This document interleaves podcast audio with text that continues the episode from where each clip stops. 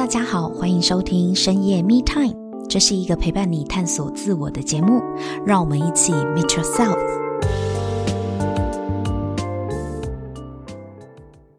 Hello，大家好，欢迎收听深夜 Me Time，我是沐晨。今天我们很开心可以邀请到 Action Life 多元工作坊统筹 Hannah 以及武士游戏毕业生 Virgil 来到现场，跟我们聊一聊一个有趣的工作坊，叫做武士游戏。先让我们来欢迎两位来宾出场。Hello Hannah，Hello Virgil。嗨，大家好，我是 Hannah。Hello，大家好，我是 Virgil。欢迎两位哦！今天真的是很高兴可以跟两位来探讨一个主题，因为我们知道呢，就是在五十游戏工作坊里面，它其实是一场关于生命之战。如果生命是一场战斗的话，我们每一个人到底在这场战斗里面扮演什么样的角色，以及我们有没有看见自己在这个生命的过程里，我们能够发挥的影响力跟价值是什么？所以，首先要先请教一下 Hannah。嘿，那你认为武士游戏工作坊它的核心价值是什么呢？我觉得沐晨刚刚讲的很好，诶，生命是一场战斗，那战斗当中肯定就会有输也有赢。这一场游戏我们叫做武士游戏，那它的核心精神肯定也会跟，诶，我是否清楚知道我把我的心念放在哪里？我是否摆在，诶，我是要赢的呢？所以它很主轴的一个核心，我们会说是跟企图心有关的。嘿，那你的意思是说，我们人生的结果都是由企图心创造出来的吗？嗯，可以这么说。可是每个人的起点跟背景就不一样啊。像 Virgil，他就是含着金汤匙出生的。不要这么说。对，就是有一些人，他的家境或者他的父母，或者他投胎的时候，他就已经赢在起跑点上了。我觉得这多少都跟运气有一点关系吧。那首先呢，我要澄清一下，我真的没有什么金汤匙出生了。但是我的确，如果要说的话，我真的投胎在很好的家庭，然后父母，尤其是妈妈，从小给我很多的栽培。然后我从出生到现在，呃，遇到的重大挫折都是自己自己拿来的哈。但是你说童年呢，呃，得到了资源等等，的确是很丰富的。但是我觉得。来做一个简单的区分，是否每一个拥有很好资源、很好背景成长的小孩子，那必然就会今天在社会上面有某程度的成功？我觉得也不全然。那当中肯定就有一些东西是有些选择，他们做的是不一样。那你觉得差别在哪里？我觉得很多时候，很多人都只会看，那这个社会的确是结果论嘛，就是我们很看所谓的表面哦，他现在做的很棒，他飞黄腾达了，他很有成就了。通常这个时候，我们就会觉得他运气好啦，对，也或者走运呢，对对对对对，就是我觉得也是一种合理化吧。但是其实就像是我们刚才说的，他肯定有些什么过人之处，或者是有什么一个。成功的秘诀吧，那我觉得这个成功的秘诀的源头就跟这个企图心很有关系。我自己的理解，企图心吗？不是，不是取决于他拥有多少资源或者是条件吗？对，没错，就刚才说的嘛，区分就是那为什么有很多人拥有这些资源条件，却不一定，却不一定拥有同样的结果，甚至拥有比没有那些资源的人更糟的结果，也有这个可能吗？很多很多这样的例子，对吗？那怎么样，在一个没有资源的状况下，或者是呃，可能环境对自己不利的状况下，我还要保持着那样子的信念跟企图心？因为你知道，人有时候真的环境对自己不利的时候，我们就会动摇我们的意志，嗯、或者是我们会动摇对自己的信心。嗯嗯，武士游戏对我来说是很震撼的一个学习体验，因为、嗯、呃。我自己个人的解读，或者是我有时候跟毕业生去分享无视游戏的时候，我都会说它是一场真人版的 cosplay 的 ARPG，一个动作 角色扮演游戏。它的确就是，嗯，但是呃，一般我们听到游戏都是有时可能会比较很欢乐啊，嬉皮笑脸，扮家家酒，扮家家酒。但是五十游戏完全不是这样，笑不出来的那一种，有时候可能会笑啦。呃，嗯。我是没有了，你没有，我 我没有，你笑不出来。我必须说，你刚才说的就是我从头到尾其实都挺沉重的。嗯，真的。哎哎，对对对，我想问哦，那你金汤匙的背景在里面管用吗？这里面完全是平等。嗯，然后因为其实我来上五十游戏之前也一段时间没有回来中心，我进去就没有什么人认识。嗯，对，所以我哇，那你的背景真的一点用都没有用，一点用都没有，就是它就是一个他就是一个普通的男生，嗯、而且看上去。虽然有点帅气了，但是有点那样子，非常帅气，非常帅气，真的就是一个 being game，就完全就是玩 being 而已。因为里面呃，他不认识你的背景，嗯、他也不知道你你是什么能力，对、嗯，也不知道你是公司的大老板、总经理，对对，对，每个人都在新手村，对，对。没错，每个人都在新手村，大家都一样，从零开始，对，对。所以呃，它里面很多环节或者这些练习。我觉得有趣的是，我允许自己在那三天从头到尾怀疑自己到底。哈？对，你那三天都在怀疑自己？对。为什么？为什么？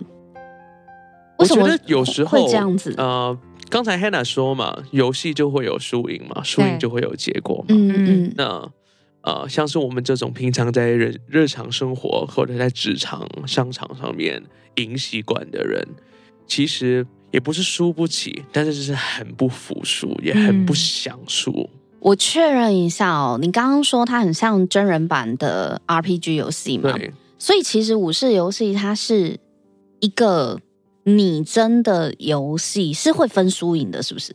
绝对会有输赢。OK，然后你在这中间都不断的怀疑自己。对，所以我的结果完全就是你输到底了吗？我输到底了。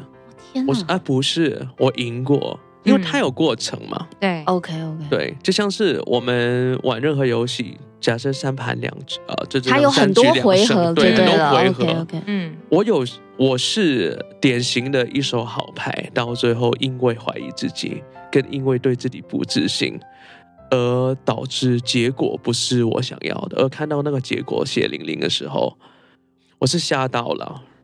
你的人生也是这样吗？我是啊，我吓到的并不是我这场游戏输，那坦白说这是三天的游戏嘛，对吗？嗯，我我是说，你的人生也是一手好牌啊，可是你有把它弄得不是你要的结果吗？我很多时候有一个行为模式，在武士游戏里面有很很大的发现，就是我会把很多的这些委屈或者是挫败跟挫折。非常快的把它合理化，我觉得每个人都肯定会有这些想法，我也会有。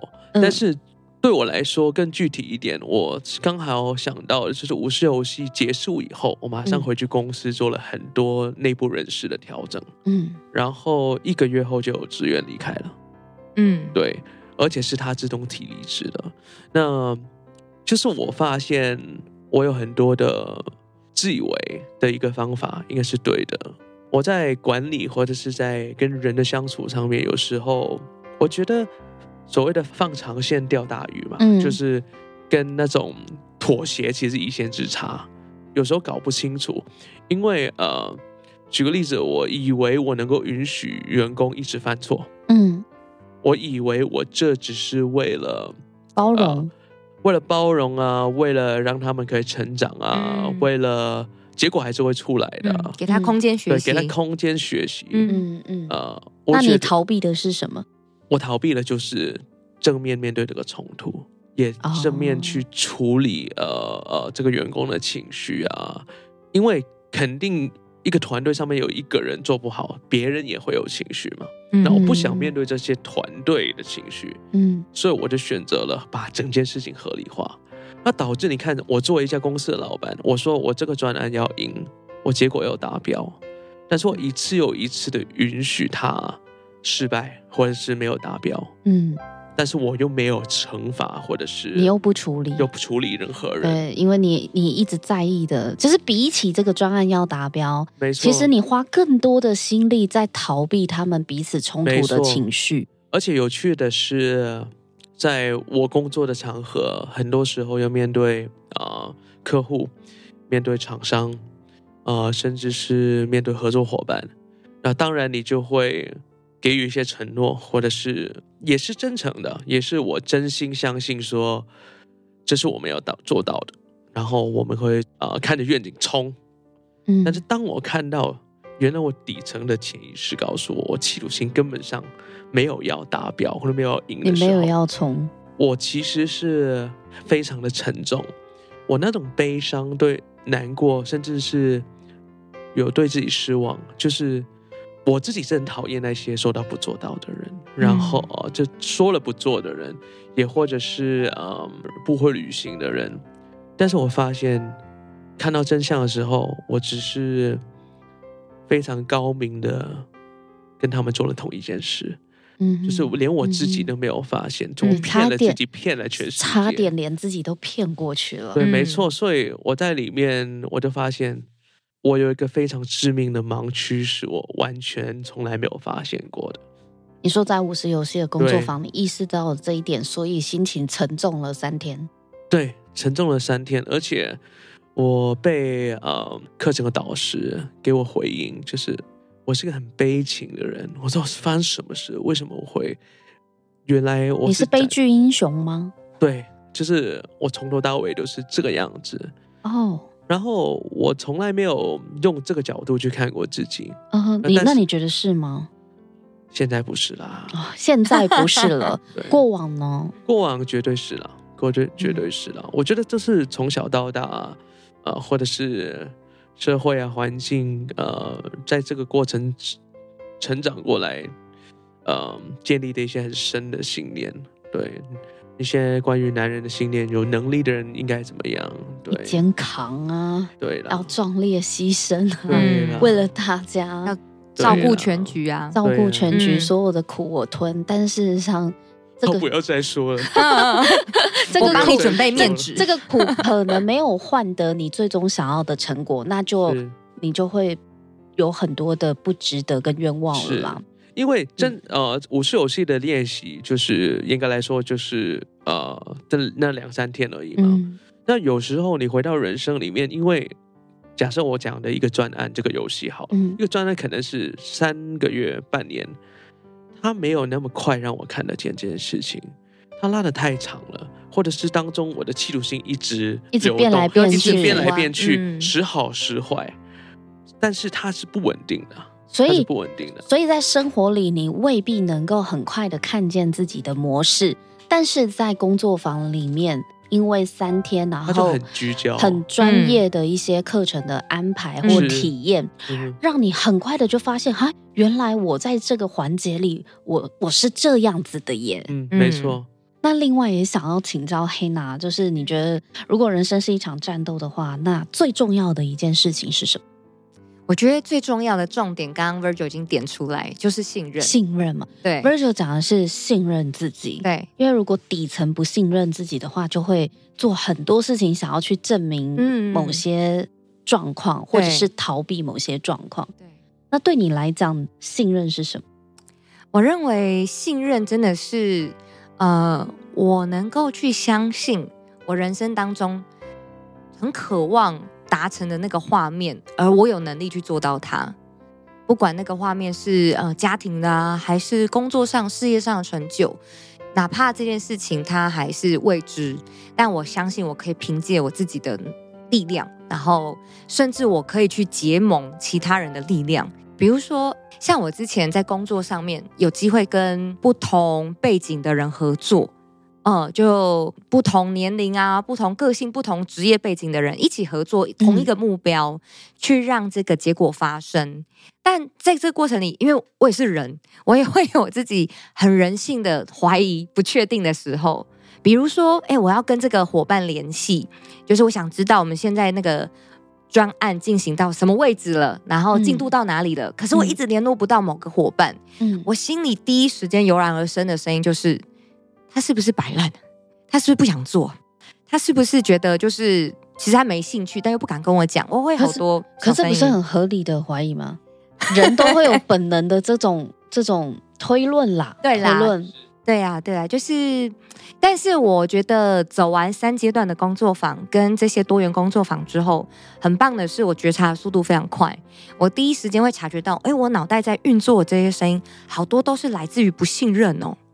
那这些合作伙伴是我找的耶，嗯，这些人是我真的亲自跟他们对谈过，知道他们为什么愿意跟我合作，跟他们愿意付出的努力，他们的承诺度到哪边，我真的是有感受到，才会愿意一起合作。那为什么在对方就是诶当下状态不如我预期的时候，我马上第一时间念头是不信任呢？那这不也等很很很等于狠狠的打我自己一巴掌了吗？嗯嗯嗯嗯。可是我一转念之后，我就想，与其在这边猜测他怎么了，他是不是不喜欢，或者是他没承诺了，我干嘛不直接跟他做确认？可是因为你打电话找不到他呀。嗯对啦，但是总不可能消失太久，太久那就真的有猫腻了。可是，可是，哎，真的过了一下子，这个人出现了，我跟他确认，哎，你刚刚就是怎么啦，在忙碌吗？还是还是怎么样？因为我刚刚蛮急着有一个东西要跟你确认的。其实说真的哦，往往这些例子都会让我发现，我真的想太多了。我觉得你讲的这个，嗯，这个信任的议题啊，其实也很常发生在其他的关系里面。对。但是我觉得它影响我讲的就是我妈啦。我只要没有接我妈的电话，然后我每次看到哇未接来电，母亲未接来电七通，我回拨回去就是一顿骂，挨一顿骂，几乎都是吗？因为对对啊，因为我妈就会很生气，说我打好几通电话给你，你怎么不接啊？然后就是口气都很凶。嗯，我可以理解她的愤怒，可其实我很委屈。嗯，因为如果我能接，我当然就接了。对啊，啊，我不能接，就代表我肯定有别的事情在忙。可是，我妈她都她就是会觉得我是故意不接她电话，或者不想跟她讲话什么的。可是，我就身为被怀疑方的那一方，我妈说：“我说妈，如果当别人没有接你电话的时候，你有没有曾经有过某一刻的念头是他可能在忙啊？”嗯，就是。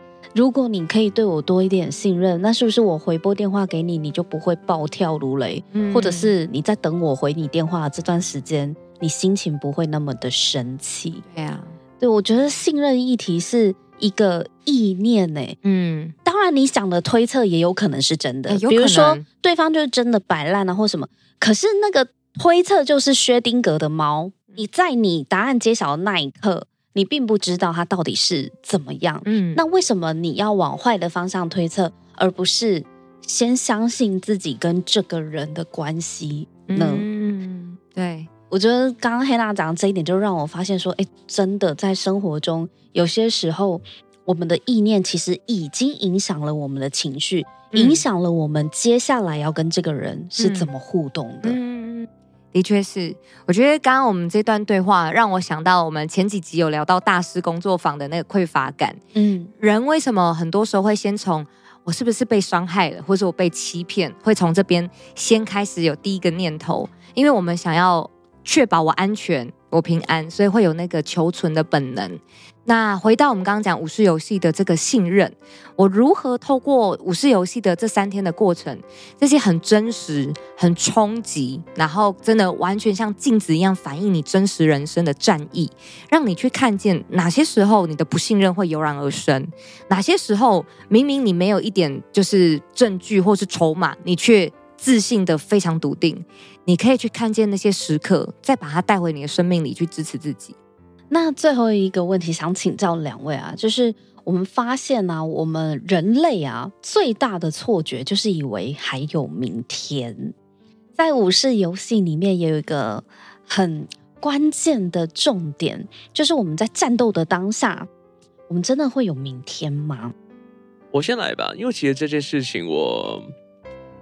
自己也常常会去思考，对，因为我本来就就大学念哲学系嘛，所以这种本来就是 非常 哲学的问题，有事没事都会去想一下。嗯嗯，那嗯，在武士游戏里面的死亡啊，体验最深刻的并不是自己死亡的那一刻，而是看着别人死亡的那一刻。哦，看着别人死亡，对，嗯，比你自己死亡还要痛苦。非常痛苦，为什么？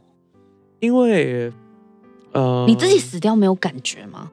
就是在那个游戏里面，呃，没有感觉，因为每个人都只有一条命啊，是真实的人生也是如此，对，是。但是我每个当下都百分百，所以我对我个人对死亡，呃，没有遗憾了，真的没有什么遗憾，对。但是我反而在。看到身边呃的这些伙伴，就在那个游戏，在那场战斗里面，甚至我连看到对面的对手的死亡的时候，我都觉得我的脑袋就非常的忙了，然后我的心也非常的痛，哦，就是会想他们的故事啊，会去觉得我们刚才是否有些什么事情，如果做得更好，就有不一样的结果。我觉得这个自动化反应还是很快就可以马上跳出来，因为他的感觉太太强烈了。人常常都会觉得，呃，还有明天这件事情，很多时候对这个想法很愤怒，但是也因为自己也有这样子的惰性，也会有时候这样子去过生活，嗯，所以也会对自己有很多的批判。坦白说，对，所以。但是我觉得学习跟成长的过程，不管你到几岁嘛，也是每天在调整跟醒觉这个路啦。嗯，所以我现在在五十游戏出教室以后，我觉得的确是那段时间每天都挺挺精神，或者是挺期待。那一天的日子，就是那个活在当下的体验很强烈了。嗯，你你会真正的开始知道每一天的到来都不是理所当然的？对不对？我在教师的第一天，又三天的课程嘛，那重头戏就是第二天这样子。我第一天晚上的那种已经进入角色扮演的那种状态，嗯。嗯我回去的时候，真的是像是跟他讲遗言一样，知道吗？嗯，就是我很沉重。讲遗言吗？对，就是我说，我当时候另外一半还没有，还没有，呃，还没有走完三阶段啊。嗯、他不知道我发生什么事。嗯嗯，嗯你不是明天去上过课而已吗？你干嘛干嘛那么沉重？所以我还说，我上这个课从第一天开始，一进入状态，我就开始非常的沉重，去发现的。哇，原来我真的是那么的悲剧啊，那么的沉重，的脑袋那么的忙啊。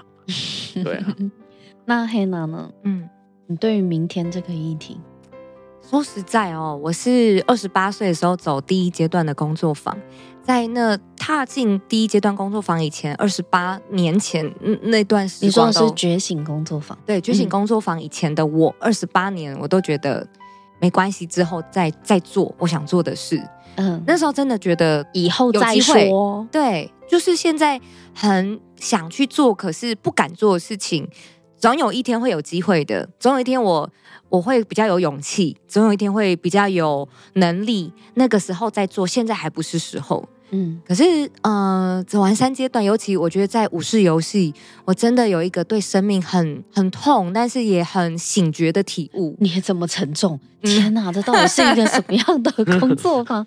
我觉得真的是置之死地而后生。我，我觉得 Hannah 刚才讲那个，嗯、有些事可能现在不敢做嘛。我在现在上完课，有一种体验是，你不敢不做了。对对对，反而不敢不做，你不敢不做了，你就马上知道说你想到你就去，因为你真的太害怕，不知道明天跟死亡哪一个先来了。没错，真的。已经没有那么肯定会是明天先来了。真的真的，我觉得可怕的不是工作坊里面的冲击跟体验，不是武士游戏本身可怕，可怕的是啊，我怎么在过去的二十几年永远觉得有明天都没有发现这件事才可怕。对，我在不知不觉当中。我遗失了多少机会？我错过跟多少人，就是真的最后道别，或是好好说一段话的机会。嗯，因为我现在讲这段话，是我真的人生当中经历过的。嗯，我自己有一些蛮亲密的朋友，也才在二十五岁、三十出头岁就离开了。嗯，我自己的亲生妈妈也是在我大概七岁的时候离开了人世间。我才发现，哎，其实死亡其实没有离我那么远。嗯，不是说我很年轻就有大好的明天，就是很多事情可以慢慢来。